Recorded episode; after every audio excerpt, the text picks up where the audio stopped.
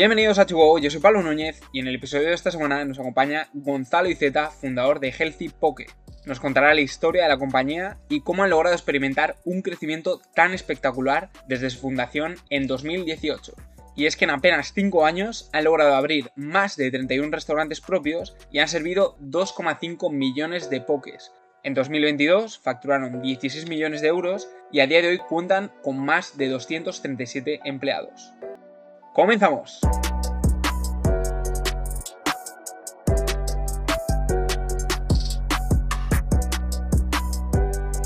Hola Gonzalo, ¿qué tal? Lo primero, muchas gracias por, por pasarte por el podcast y, bueno, por abrirte a, contarnos la historia de tipo que. ¿Qué tal, Pablo? Buenos días, gracias por invitarme. Deseando hablar contigo un rato y contarte nuestra historia bueno, a ver si te sacamos esos secretos para hacer y vender tantos pokés, porque el crecimiento ha sido espectacular desde, desde que empezasteis. Una locura, una locura. hace poco hacía una, una, slide para inversores y decía, joder, ¿qué les meto, no? ¿Qué, les cuento, no? Eh, y la slide era un poco highlight, pues comentar eh, hitos que habíamos hecho. Y una de ellas era el número de pokés vendidos desde que nacimos, ¿no? Y... Eh, entonces nos pusimos prácticamente pues, a contar, a ver las ventas, dividido entre ticket medio, a sacar de las diferentes herramientas todos los datos que teníamos y básicamente hemos vendido más de 2,5 millones de, de pokés desde 2018. Eh, y hoy en día estamos vendiendo al mes pues más de ciento y pico mil pokés. ¿no? Yo siempre pongo ahí el símil de que eso es como, como llenar un Bernabéu, ¿no? que me hace mucha ilusión. Dices, joder, me, lo meto en mi cabeza y digo, llenar un Bernabéu, eso es todo lo que vendemos al mes, ¿no? Y la verdad es que es, es, una locura, es una pasada, lleva muchísimo trabajo, pero el reconocimiento del cliente ahí está siendo bestial. Hmm, ciento y pico mil, eso es una pasada, ¿no? Ahora hablaremos de, escalabilidad, de cómo se, se, gestiona esto a nivel de materia prima, eh, operaciones, eh, porque bueno, debe ser bastante interesante. Entonces, bueno, retrocediéndonos al inicio de, de la historia, ¿no? ¿Cuáles fueron los primeros pasos? ¿no? Porque eh, en 2018 sí que es verdad que empecé a oír lo que era el concepto poke, ¿no? Un concepto de, comida saludable, ¿no? Que era fácil de, hacer, ¿no? Y, sobre todo fácil de, consumir. Y a nivel internacional, pues estaba teniendo el boom, ¿no? Entonces, desde esos primeros años, ¿cómo os liasteis la, manta a la cabeza, ¿no? Y, os decidisteis montar este, este proyecto.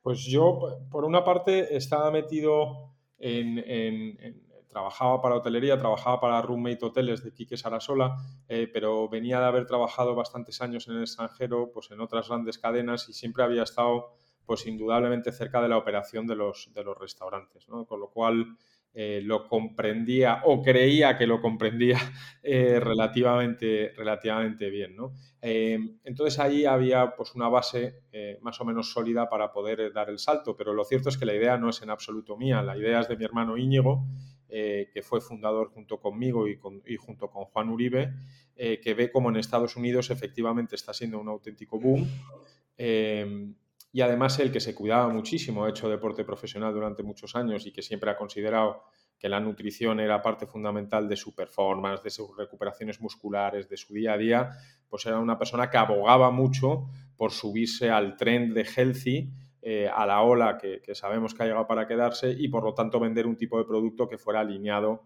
con, lo saludable. Al final, cuando él ve en Estados Unidos, se dedicaba a la banca de inversión, que en la zona del Santander eh, se estaban cambiando los sitios de hamburgueserías por sitios de ensaladas o sitios de poke, eh, dice, ostras, eh, voy a hablar con mi hermano que está en España a ver si le cuadra algo de todo esto. Total, para hacerlo rápido, se viene para España, hacemos un benchmark y un estudio importante de la categoría de poke, nos gustó muchísimo desde el principio y básicamente pues nos lanzamos a, a montarlo. Lo que más nos gustó de, la categoría del producto, más allá de la novedad, más allá de que era un producto healthy, indudablemente, como comentabas, es que era relativamente fácil de escalar. Es decir, no necesita salida de humos, por lo tanto convertimos zapaterías en espacios de venta de, de, poke, eh, no necesita de un expertise, digamos, en la cocina pues, pues, pues muy detallado o muy profundo, con lo cual se convierte un poco en una cadena de producción que indudablemente con una buena formación a los chicos pues es relativamente fácil de, sacar.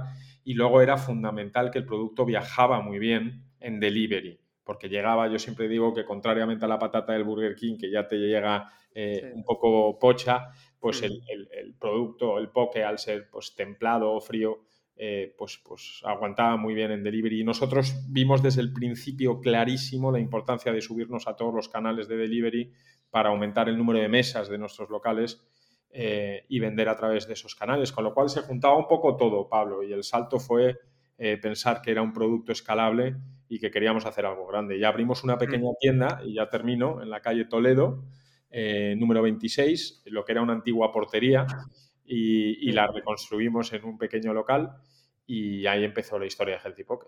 ¿Y en ese momento ya tenías la ambición de, ser lo que sois a día de hoy? Bueno, la, vas, la vas teniendo a medida que el proyecto avanza, ¿no? Ya a medida que vas validando pues que, que la idea es buena, que efectivamente es relativamente fácil de operar, que al cliente le gusta mucho, cuando recibes el feedback del cliente y los ves entrando por la tienda y los ves consumiendo y, ves que las máquinas de delivery, como digo yo, pitan eh, mm. y, empiezas a ver cierto volumen, pues indudablemente te cargas de una seguridad eh, que te hace escalar, ¿no? Pero sí teníamos claro desde el principio que muy seguramente esto no lo íbamos a montar eh, para tener una tienda, ¿no? sino que, mm. que, queríamos escalarlo. Lo que pasa es que luego ha sido mucho más rápido de lo que jamás hubiera imaginado. Y a nivel de producto, ¿cuál ha sido la evolución en cuanto, primero, la, obtención de, materia prima, ¿no? Me parece eh, muy curioso decir, bueno, al principio, en ese primer local, no sé si bajabais a la pescadería de abajo, comprabais la fruta, el arroz de, la frutería de la esquina, ¿no? Y hasta el día de hoy, que imagino que, no tiene nada que ver, ¿no? Eh, todo ese contacto con, con proveedores. Entonces, si nos puedes hacer una imagen desde cómo ha ido evolucionando ese proceso, desde esos primeros pokers hasta los Bernabeus que, llenáis hoy, en día?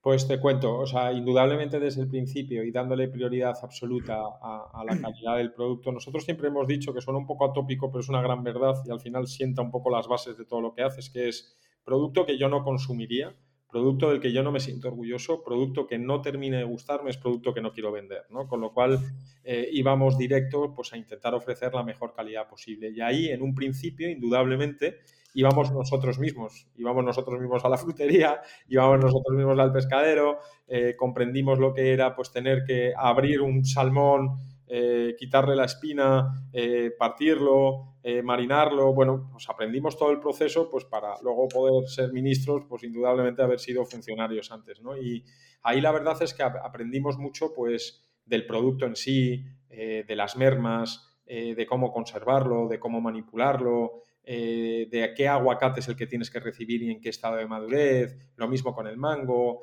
eh, bueno, y como consecuencia, pues cuáles eran los productos que íbamos metiendo que más gustaban a, los clientes. ¿Fuiste aprendiendo con los primeros empleados que ya habían tenido experiencia en, una tienda parecida o vosotros mismos? Nosotros mismos, a base mm. de prueba-error, prueba-error, prueba-error, indudablemente pues validamos mucho eh, la primera carta que sacamos pues con Friends and Family, eh, y con algunos clientes eh, de otro, otra empresa que tuve yo que me echaron la mano para comprender a ver si el producto podía gustar, pues a lo mejor estuvimos 15 días probando el producto antes de que saliera, pero a partir del día 15 pues, pues fue una cuestión de prueba, error, prueba, error y luego de una negociación con proveedores eh, que al principio, pues lógicamente no tienes poder ninguno, porque no tienes, Pablo, poder ninguno. Oye, no, es que tengo una tienda aquí al lado, que es una portería reconvertida y quiero, por favor, dos salmones y tal. Y el hombre te mira como, genial, pero no me pidas mucho más. A, lo que se ha convertido hoy en día, ¿no? Es un proceso que al final se ha profesionalizado muchísimo, eh, donde hemos escogido a dedo eh, los proveedores que tenemos, partiendo sobre la base de una buena calidad, pero indudablemente para hacer negocio, pues también partiendo de la base de precios por kilo, partiendo de la base de la forma de pago al proveedor, partiendo de la base de mm, que podamos conocer al proveedor y haya una especie de feeling, sensación buena. Nosotros visitamos las instalaciones de los proveedores, comemos con ellos, merendamos con ellos y conocemos cuáles son sus problemas y ellos conocen cuáles son los nuestros. ¿Y esto que vais a, a Mercabarna, Mercamadrid o, bueno, hoy en día hay, grandes proveedores, hay muchos y hay grandes proveedores, nosotros tenemos los nuestros, eh, que hemos ido trabajando, como te decía, con el tiempo. Nosotros para profesionalizar el departamento llegó un momento que tuvimos que meter a una persona que se dedicaba solo y exclusivamente de esto, Pablo.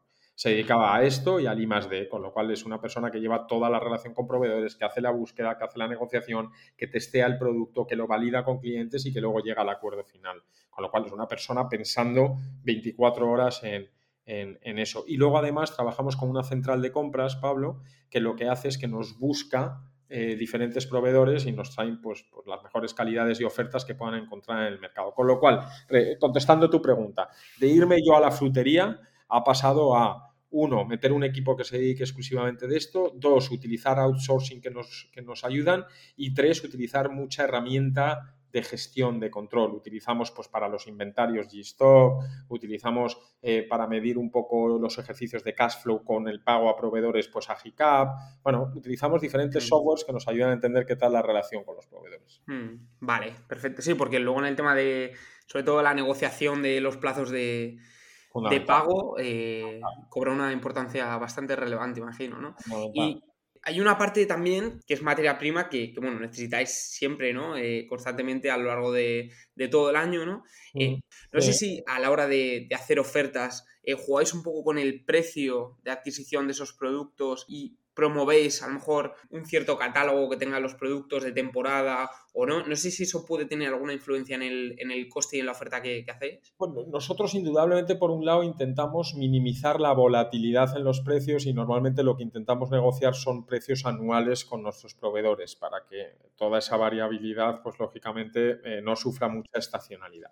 Sobre la segunda pregunta que es sobre qué determinados productos hacemos oferta, eh, indudablemente pues afecta mucho el coste de cada uno de los productos, ¿no? Porque hacer una oferta sobre un producto donde tienes muy poco margen, pues es muy complejo, con lo cual efectivamente se hacen muchos análisis para entender sobre qué producto debemos de, hacer una oferta u otra. Mm, vale, muy interesante. Y luego la otra parte del producto serían las operaciones, ¿no? Todo este proceso, ¿cómo lo habéis gestionado a la hora de, pues, de contratar cocineros, que también ahí hay un buen melón, ¿no? Porque en la hostelería el proceso de rotación de los empleados suele este, ser bastante alto eh, y esto es un reto también, ¿no? Bueno, indudablemente eh, el orden y la estandarización para que tú al final puedas manipular igual un producto en Barcelona que en Sevilla y que como consecuencia el sabor sea el mismo en, Barcelona que en Sevilla, eh, pasa por mucho, mucho, mucho, mucha procedimentación, o sea, con, con, procedimientos sólidos, con formaciones súper exhaustivas, con muchísimo seguimiento. O sea, al final, uno de los problemas que te encuentras cuando creces mucho, mucho, mucho, es que tiene una consecuencia indudablemente operativa que tienes que atar, que tienes que consolidar, que tienes que poder controlar.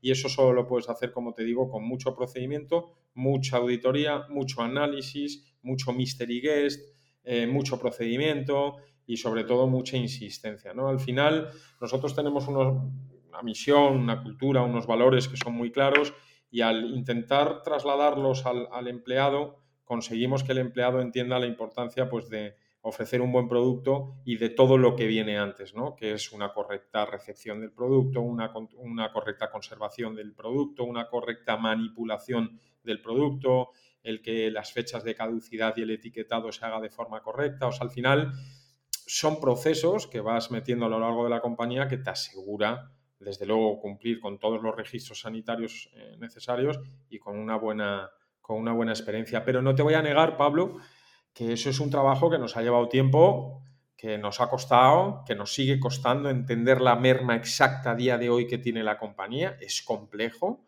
Eh, y trabajamos activamente en ello. O sea, no está el castillo, no está el castillo construido hasta arriba. ¿eh? Hmm. ¿Y qué, faltaría? O sea, para llegar al proceso de producción de un McDonald's, ¿a, qué distancia estáis? ¿no? Entre cero profesionalizado del bar Paco de la esquina y, el McDonald's, ¿a qué nivel estáis? Yo diría que es muy alto, sobre todo porque cada día eh, las herramientas que usamos y los softwares que nos ayudan a interpretar pues, los resultados de la operación eh, y cómo lo estamos haciendo, pues son, son, son muchos, ¿no? Utilizamos ejemplos para gente que nos pueda escuchar del sector.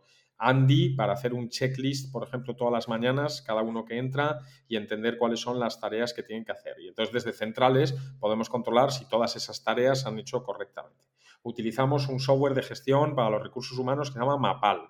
Mapal lo que hace es que en base a tus históricos de venta te dice exactamente cuánto prevé vender un martes de 10 a 12 de la mañana y por lo tanto cuántas personas necesitas eh, en esa tienda en concreto eh, para, esa hora. Utilizamos Gstock, como te decía, que te dice cuánto te queda exactamente en el almacén y por lo tanto, como te queda poco, te lanza pedidos automáticos a tus proveedores para que esa gestión no tenga que ser manual. Bueno, indudablemente creo que bastante profesionalizadas. Al lado de McDonald's no te sabría decir porque no conozco sus tripas. Hmm. Eh, indudablemente, indudablemente pienso que no estamos ahí, pero para mí vamos bastante bien, Pablo. Hmm. Y pasasteis por, por lanzadera. Eh, aquí te das cuenta de que un negocio es tecnológico o, no es, ¿no? O sea, o se apoya en una tecnología, ¿no? Que, al fin y al cabo le haga ser más eficiente o va a venir otro player que, realmente le, coma la tostada, ¿no? Entonces, en este proceso de profesionalización, eh, ¿cómo influyó la tecnología para llegar a Healthy Poke, imagino 2.0, eh, ya preparado para, escalar a los niveles que estéis a día de hoy? Mucho, Lanzadera ayudó muchísimo. O sea, Lanzadera eh, tiene un programa de mentoría que para nosotros fue básico para entender la importancia de, crear unas bases sólidas y, como te decía, de procedimentar todo. Eh, además, a través de todo el networking que tiene, nos puso en, en contacto con 100.000 empresas eh, que nos ayudaron mucho en la parte tecnológica pues, a dar un salto importante y sobre todo en la digitalización de, los datos. Y luego, indudablemente, también nos ayudó mucho Lanzadera, Pablo, con, el capital que, puso en la compañía, que nos, nos ayudó, por un lado, pues a seguir creciendo y por otro lado, yo siempre digo, nos dio un poco esa autoestima de, hostia, eh, hay alguien que apuesta, ¿no? Porque fue muy al principio y, la verdad es que, nos subió la autoestima ese, ese, ese push. ¿no? Pero contestando a tu pregunta, Lanzadera sí, indudablemente nos ayudó mucho en todo lo que es la digitalización de la compañía. Bueno, ahora hablaremos de, sobre la financiación, el, equity story de la compañía, pero antes quiero pasar por la otra parte que, considero que, es interesante hablar, ¿no? Eh, esa estrategia de, go-to-market, ¿no? ¿Cómo captasteis eh, los primeros clientes, ¿no? y cuál ha sido la, la evolución, eh, si te parece, antes de meternos en Globo, ¿no? Porque luego Globo es arena de otro costal, pero hasta ese momento, ¿cómo conseguiste los, primeros clientes? Yo es que no podría dejar a Globo para después, porque es que Globo, eh, eh, Globo fue, no sé, el, el, bebé, Globo fue el que de verdad nos trajo el volumen desde el principio eh, hiper relevante para la compañía y para confiar en el, proyecto. Imagínate, teníamos una pequeña portería reconvertida en restauración, como te decía, y pues por ahí entraba pues, pues los que iban a la Plaza Mayor o, los guiris eh, que bajaban para abajo o a lo mejor alguien que efectivamente nos había visto en redes sociales y conocía el producto, pero no era un gran volumen el que nosotros atraíamos a las tiendas. O sea, nosotros donde de verdad empezamos a tener éxito es cuando a través de las plataformas eh, vendemos fantásticamente bien. Ahí es donde el cliente empieza a conocer la categoría y ahí es donde nosotros, Pablo, y no me enrollo mucho, aprendemos desde el minuto uno a hacer muy bien el marketing dentro de las plataformas, a saber posicionarnos bien, a entender bien sus algoritmos, al pagar por, eh, por posicionamiento, por bubbles, por keywords, o sea, nosotros desde el principio, incluso hemos sido conejillo de indias para muchas plataformas probando determinados eh, productos comerciales hemos sido, la verdad, que muy agresivos en el marketing que hemos hecho en esos canales y eso pues, ha traído unos retornos fantásticos. Entonces, ¿qué porcentaje se suele destinar una cadena como Healthy Poke a publicidad en Facebook o incluso en Google? No sé si, estáis pagando. Con respecto a, Globo, más o menos, ¿cuál es el split de inversión? Nosotros, teniendo en cuenta que tenemos mucha venta por delivery, eh, destinamos más dinero en marketing a las plataformas que a todo lo que es redes sociales, Google, incluso que atraer eh, tráfico a, nuestra propia web. Pero más o menos en, consolidado, para que te hagas la idea, la compañía gastará un 6% del total de las ventas anuales en, en marketing. Y de ese 6%, pues muy seguramente un 3,5-4 se lo lleve eh, Globo y el resto de canales y un 2%. Eh. Mm. Y luego a nivel orgánico, eh, imagino que el, tema de tiendas, ¿no? Con toda esta capilaridad que habéis desarrollado, tiene, tiene mucha importancia a la hora de conoceros. Pero aparte de Globo y, esa visibilidad que tenéis en tiendas, también cómo, cómo, os dais a conocer. Pues mira, trabajamos con, con, bastante ímpetu todo lo que es el tema de las, de las redes sociales. Eh, trabajamos bastante bien, yo creo que, Instagram. Eh, luego trabajamos muy bien con, con con Fiverr, con El Tenedor, con Groupon, con otros canales que te ayudan más a la venta directa de sala. Eh, luego, indudablemente, hacemos algo de posicionamiento en, Google, trabajamos SEO, trabajamos SEM, todo esto lo hacemos a través de una agencia que, nos echa una mano. Y luego hemos trabajado mucho la marca en los últimos años, de hecho hicimos un rebranding eh, y hemos hecho bastante PR eh, y hemos salido pues, en, prensa, en periódicos digitales, en, muchos, medios, en muchos medios del sector, en podcast, en podcast de Pablo, etcétera, etcétera, etcétera. Con lo cual lo tocamos, lo tocamos todo, Vale, y lo que es el, nicho gordo, a ese, casi 70% que he calculado ¿no? de inversión en Globo. Ahora mismo, eh, para alguien que se está planteando eh, lanzar una nueva marca, imagino que es muy difícil, ¿no? O sea, ahora mismo posicionar un poke, imagino que es imposible, ¿no? Eh, entonces, ¿cuáles serían las claves, ¿no? Si, si, por ejemplo, un familiar tuyo empieza una marca, eh, ¿qué consejos le darías para, posicionar, ¿no? Nos has hablado de, keywords, de, contenido, de paid. Es básicamente como un Google dentro de Globo, ¿no? De, la comida. Sí, más o menos eh, funciona de forma más o menos parecida. Eh, contestando tu pregunta, sí, indudablemente creo que alguien que lanzara hoy una marca eh, nueva, pues no voy a decir que sea imposible, pero eh, lógicamente es más complejo que, hace cuatro años, cuando, cuando, cuando Globo estaba empezando, o cuatro, cinco, seis años, cuando Globo estaba empezando, y se ha perdido buena parte de toda esa madurez de, de, Globo, pero indudablemente sí que se puede. Yo creo que el éxito hoy en día, creo que voy a decir una obviedad, pasaría por recomendar uno que el producto, si estuviera excelentemente trabajado y que el producto en todo lo que se pueda ofreciera un valor diferencial, como has comentado, Pablo. Eh, creo que eso es, es, básico.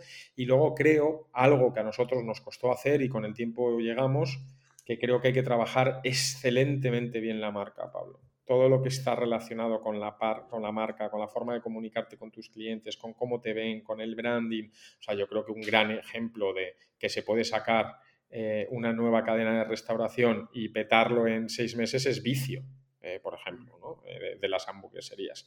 Y esta gente pues lo ha hecho indudablemente, pues sabiendo hacer bien las cosas dentro del globo, pero con mucha fuerza, fuerza de marca. también lo han hecho con capital, indudablemente, y es, y es, diferente. Pero contestando a tu pregunta, es complejo y habría que tener un gran producto. y una buena marca. Y luego, ¿qué recomendaría hacer dentro de, de estos canales? Pues la verdad es que hoy en día eh, posicionarse dentro de esos canales, Pablo, ya es caro, o sea, no está al alcance de cualquiera que esté empezando, eh, es mi opinión, ¿eh? excepto que vengas con mucho capital detrás.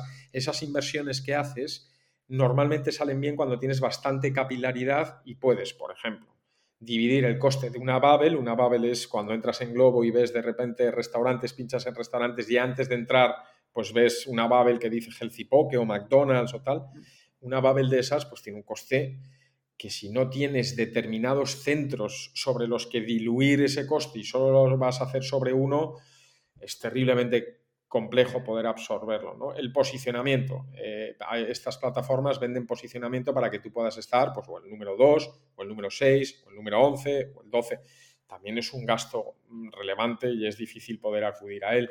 Eh, ¿Qué recomendaría yo? Que trabajara muy bien las ofertas, que trabajara muy bien las ofertas por día de la semana, incluso por horas, porque hoy en día ya puedes hacer revenue management por, por, segundos en las plataformas. Y luego sí, que trabajaran un poquito las keywords, que todavía más o menos están bien de precio. Eh, y todo lo que tiene que ver, como te digo, con, con promociones. Pero más allá de eso, hoy en día es muy caro posicionarte, Pablo, y eh, necesitas tiempo, necesitas generar volumen, necesitas cumplir muy bien con determinados parámetros que tienen para que el algoritmo te posicione bien de forma orgánica y eso lleva su tiempo, no, es fácil. Hmm. Todas estas historias de crecimiento extraordinarias también es en función del timing, ¿no? Caso típico Hawkers, eh, cuando la publicidad en Facebook estaba muy, muy baja, pues un poco ha pasado, ha pasado lo mismo con, esta ola, ¿no? Y ahora otros players, ¿no? Lo que tú dices, marcas que han sido capaces de crear un muy buen contenido como Vicio, nos llevamos al mundo de la moda, Nude Project, por ejemplo. Eh, Correcto. Nos estamos pasando como de la parte del, performance, ¿no? Al, contenido orgánico, ¿no? Que es, parece que es un poco el, 2.0 de, esta, de esta etapa digital de, esas marcas. Muy interesante.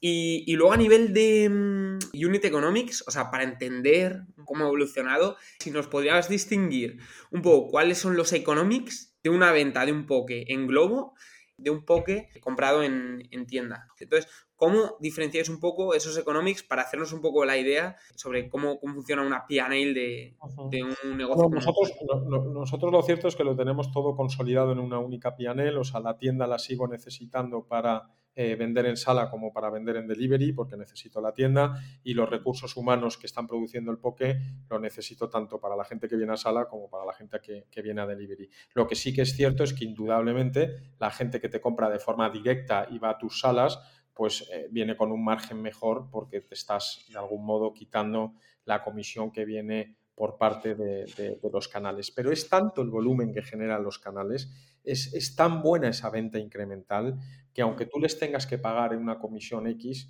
em, creo que te sale, te sale muy bien los economics. Además es que si lo analizas y vas tú a por ese cliente en vez de que te lo traiga cualquier otro. El coste también, eh, Pablo, es muy relevante. Cuando tú intentas de forma directa captar a ese cliente para que, por ejemplo, te compre en tu web y no compre a través de otros canales, el coste es altísimo para ti y el esfuerzo también y la competencia también, ¿no? Con lo cual yo valoro enormemente el trabajo y el tráfico que traen los canales, por mucho que cobren el 20, el 25 o el, o el 30%, y defiendo que se puede hacer un negocio rentable de restauración aun pagando comisiones medias a, esos, a, esos, a esos canales. ¿Una marca que no tiene locales, que solo vende a través de Globo, podría ser rentable? Porque es como un complemento, sí, ¿no? Sí, sí, nosotros de hecho operamos con, lo que en algunas localizaciones que hemos querido abrir eh, sin grandes inversiones para probar la zona. Por ejemplo, un ejemplo es Alcobendas, en la zona norte de Madrid. Hemos abierto con lo que se llama como Dark Kitchen, que es una cocina ciega, mm. eh, que, no está abierta al público eh, y es rentable. Es rentable. Es cierto que necesitabas, necesitas determinados volúmenes para llegar a esa rentabilidad, pero pueden ser perfectamente rentables eh, ventas que vengan solo a través de los canales. Y luego, volviendo a lo anterior, eh, es que una tienda que opere bien la categoría del poke muy seguramente puede estar alrededor de márgenes de vida de entre el 20 y 22% bottom y para eso, las grandes partidas que vienen antes son materia prima, personal, gasto de marketing, gasto de comisiones de canales, alquiler y lo que nosotros denominamos otros, que es electricidad, agua, luz, para que si lo controlas bien acabes consiguiendo ese 20-22% de vida. Hmm, vale. Sí, hemos visto pues ese, 6% que nos has comentado de, mm. publicidad. Materia prima eh, irá por ese 25-30 también, ¿no? Sí, se mueven esos intervalos, sí. Mm, vale, perfecto. Y nos pasamos a la, historia de, financiación, ¿no? Eh, al principio empezasteis con recursos propios, no sé si, con qué capital empezasteis. Mm. Em, y luego, ¿cómo ha ido evolucionando el modelo hasta, hasta bueno, eh, plantearos la posibilidad no solo de levantar dinero, sino de acudir a un banco y que os permitiese eh, apalancar ese modelo con, con deuda, ¿no? Eh, a nivel de lanzadera nos has comentado que también nos aportó un, capital en, equity, ¿no? En un capital social. Eh, entonces, ¿cómo ha ido evolucionando la, financiación del, modelo? Pues te cuento, al principio indudablemente con recursos propios. Acto seguido entró con un préstamo participativo lanzadera. Acto seguido, los bancos empiezan a ver que aquí hay volumen de negocio y por lo tanto nos abren determinadas líneas de confirming y de, y de crédito y ya cuando queremos dar el salto de forma sustancial para abrir tiendas hacemos una ronda de ampliación de capital y ahí es cuando entran dos de nuestros actuales inversores que es Javier Pérez Tenesa, el exfundador de, de eDreams o Digeo, eh, la plataforma de vuelos y, hoteles y entra luego Javier Pérez Tenesa eh, que es un ex Permira del fondo Permira que, pues, que había estado en el consejo de Sushi Shop, de Telepizza, o sea, entran dos perfiles eh, que la verdad fue Smart Money completo y que son los que nos ayudan ya con, buen capital a, poder dar el, salto. Y luego ese capital pues también hace pues, que la compañía esté más balanceada y te abre más dinero de bancos eh, y ese dinero normalmente ya no es tan corto, sino que es más a medio y largo plazo, porque la empresa sienten que tiene buenos números y está bien capitalizada, y, ahí empieza una rueda eh, donde indudablemente pues es más fácil en esa fase posterior conseguir capital que, en la inicial. Nosotros en la inicial, ya te digo, fue propio, más lanzadera, más, más, más lo que nos dio en los bancos. Y luego ya la última fase que hemos tenido ha sido una fase donde Globo Ventures, eh, que es una especie de aceleradora también que existe dentro de Globo, pues ha apostado por el proyecto y también pues ha hecho un, préstamo participativo. Es una mezcla de capital propio, bancos, incubadoras, eh, inversores, Sí, pero entonces esas primeras necesidades de capital llevan por empezar a abrir tiendas o las primeras necesidades, ¿cuándo os planteasteis realmente acudir? O sea, ¿era una necesidad de que queríais crecer mucho más rápido? Sí, sí, o sea, cuando pensamos dar el salto ya sustancial fue cuando dijimos, oye, esto no puede sobrevivir con capital propio, ni puede sobrevivir con, lo poquito que están dispuestos a darnos los bancos hoy. Con lo cual ahí fue cuando fuimos a por una ronda más grande donde entran estos dos perfiles que, te comento. Fue la agresividad, las ganas de expandirse, eh, lo seguro que estábamos del modelo de negocio, los que nos hacen pues diluirnos para coger un capital que nos ayudó a seguir creciendo. Y ese capital, eso, iba invertido pues tanto en, en tiendas como formar una estructura de, equipo de oficina. Correcto, para ambas mm. cosas y para marketing. Hmm, vale, muy bien. Pues ya creo que vamos a tocar una, última pata que en vuestro caso me parece que es muy relevante, que es esa apertura de tiendas. ¿Cómo, cómo funciona un proceso de, abrir una tienda desde la selección de la localización? Porque imagino que diferentes localizaciones, ¿no? Tendríais que estudiar qué tráfico y qué oportunidad de creación de marca en función de la gente que pasa por una localización, comparado con el precio de, metro cuadrado de ese local, ¿no? Desde esa decisión hasta empezar a crear una metodología que estandarice un poco el proceso de apertura de tiendas, ¿no? Entonces, claro, tiene 40.000 aristas, ¿no? Pero ¿cómo funciona este, este proceso de decisión?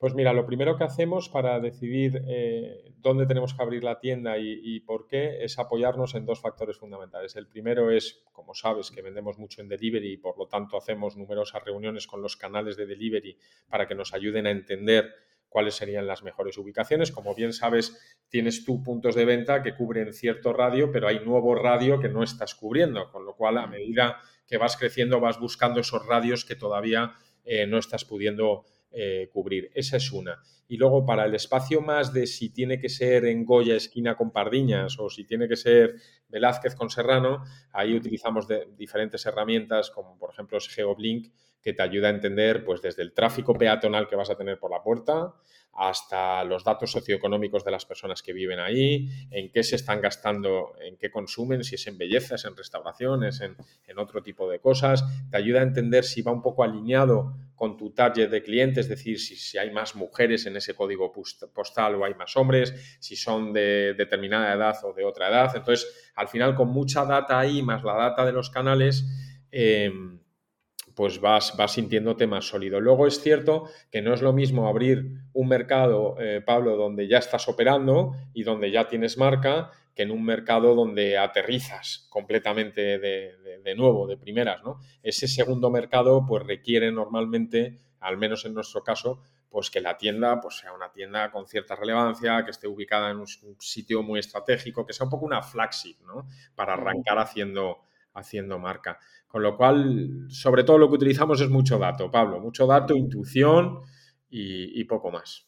Hmm, porque esto ahora, ¿no? En las primeras tiendas era un poco a qué local está disponible. Las, primeras tiendas yo me acuerdo perfectamente que era, oye, con esta tienda en la calle Toledo, ¿hasta dónde llega mi radio de delivery? Vale, pues aquí no llego, ¿no? Pues déjame que busque una aquí. De hecho, me acuerdo que las cuatro primeras tiendas mi obsesión era cubrir lo que es la almendra de Madrid, que se conoce todo lo que está dentro de la M30, creo que si no me equivoco, poder cubrir con diferentes spots, con diferentes tiendas, todo el radio de delivery dentro de la M30.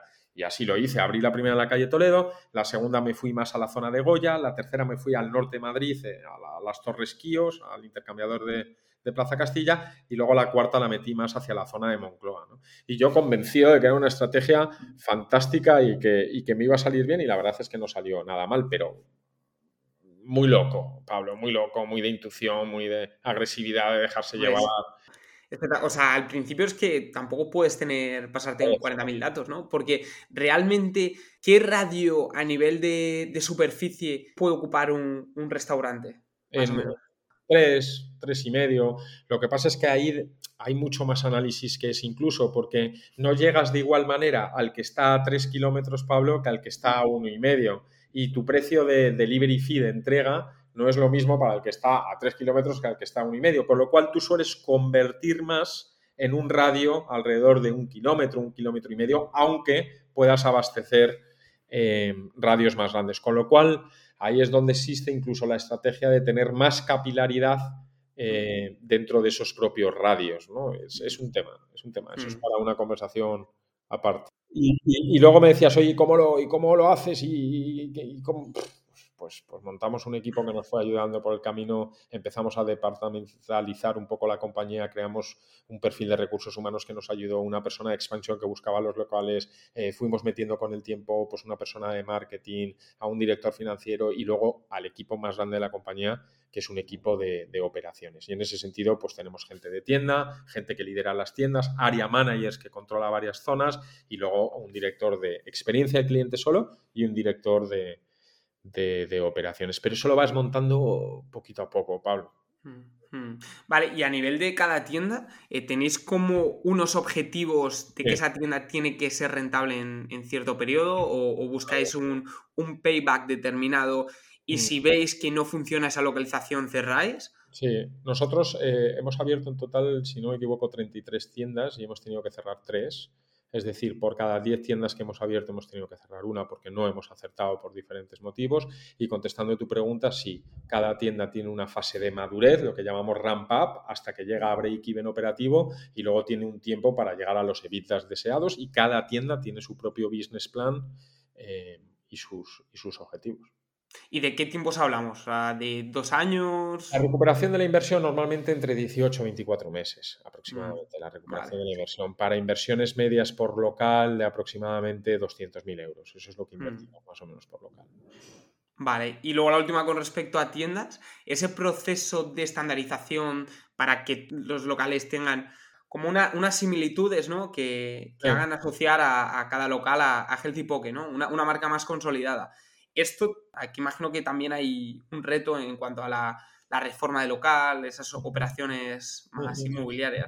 Al, principio, como podíamos, eh, yo recuerdo que hasta los primeros cinco o seis locales el decorador fui yo y, fueron los peores locales y más feos que te puedas haber imaginado. Luego, luego hicimos un, un rebranding y luego contratamos pues, a una agencia especializada que nos hizo toda la experiencia eh, de tienda. Y cuando digo la experiencia de tienda, no solo es el diseño de la propia tienda y cómo escalar ese diseño, sino incluso el layout de la operativa, dónde ubicar qué, etcétera. ¿no? Todo eso, al final, normalmente lo que te lleva, Pablo, es a ciertos parámetros de necesidades. Oye, yo como mínimo, pues necesito una tienda de 60, 70, 80 metros cuadrados, que tenga un back office de 15 o 20 metros cuadrados, que tenga espacio para sitting mínimo de 25 o 30 personas. Entonces, vas un poco eh, encajando bolillos para llegar a lo que sería la, tienda perfecta. Y luego es cierto que cuando vas metiéndote en diferentes mercados, pues no siempre encuentras eso y te tienes que ir adaptando. Entonces vuelves al decorador y vuelves al de y le dices, oye, el espacio es este, mm, con lo cual, ¿cómo lo hacemos dentro de este nuevo espacio? Entonces vas haciendo encaje de bolillos y, lo acabas sacando. Joder, muy, muy interesante. Mm. Pues nada, Gonzalo, eh, la última pregunta que te quiero hacer. ¿dónde ves la industria del delivery de aquí a, 10 años? ¿Cuál es tu visión de, y qué crees que, pasará de aquí a, pues eso, 10 años? ¿Algún pensamiento que hayas dicho que, bueno, que tú como persona que está metida en la industria día a día, eh, pues bueno, con, tu, con ese background que tienes, eh, puedas dar un input que, no sé, que pueda ser eh, chocante a nivel de, pues no cocinaremos, no tendremos cocinas y, lo pediremos todo al delivery o qué tendencias ve que crees que pueden llegar. Mm. Hombre, yo indudablemente lo que, lo que pueda pasar de aquí a 10 años, pues lógicamente pues, pues puedo solo tener una idea clara en base a lo que empiezo a ver qué, pasa, ¿no? Porque la verdad es que pocas veces me hago yo la pregunta personalmente de, de dónde lo veo, quizás me la debería hacer más, ¿no? Pero indudablemente creo que estamos todos de acuerdo que el delivery en concreto que preguntabas ha llegado para quedarse y que se ha convertido en una forma de consumo que además, pues oye, para determinadas personas en un momento dado aporta muchísimo valor porque es terriblemente cómodo eh, y, es, y es muy eficiente. Además, creo que el desarrollo de las propias plataformas y esa búsqueda de rentabilidad eh, que les ha costado está muy próxima a llegar, con lo cual creo que son compañías que van a poder subsistir en el tiempo. Y luego sí es cierto que dentro de toda la operativa alrededor de ello, sí empiezo a ver una robotización, Pablo, que yo pues podré estar más o menos de acuerdo con ella, pero que es absolutamente bestial. O sea, ya se empiezan a ofrecer eh, robots pequeños que, llegan a tu tienda, te cogen el, pedido y se lo llevan al cliente a la puerta de, su casa, o mejor dicho, abajo, al portal, baja, abre la caja, se lo lleva y se lo sube. O empiezas a ver robots que te hacen toda la producción previa, ese trabajo más sucio, ese trabajo más feo, ese trabajo más incómodo, eh, y te lo hace con, ratios terriblemente eficientes. Eh, bueno, empiezas a ver cómo efectivamente, y yo espero que no vayamos necesariamente hacia allá, el, hecho de meter maquinaria eh, dentro de las cocinas, pues creo que es una, tendencia que habrá que ver cómo hacemos que impacte lo, mínimo posible en, en, la capacidad de dar trabajo que estamos teniendo hoy en día a todas las personas que nos apoyan, ¿no? Pues nada, Gonzalo, eh, no te robo más tiempo. Muchísimas gracias por, haber pasado por el podcast. Creo que ha sido una conversación muy interesante. Mm. El público en general está acostumbrado a pues, más eh, negocios más tecnológicos, ¿no? Pero eh, como hemos visto, pues la tecnología juega un papel fundamental en todo el proceso. Así que, así que bueno, gracias por ser transparente con, toda la historia, ¿no? A nivel de cifras y, procedimientos. Nada, faltaría más, Pablo. Gracias a ti por invitarme y te espero pronto en Marbella para que nos tomemos algo juntos. Perfecto, un poke por ahí, seguro. Y a todos vosotros, muchas gracias por quedaros hasta el final. Si os ha gustado, no olvidéis suscribiros y nos vemos en el próximo episodio.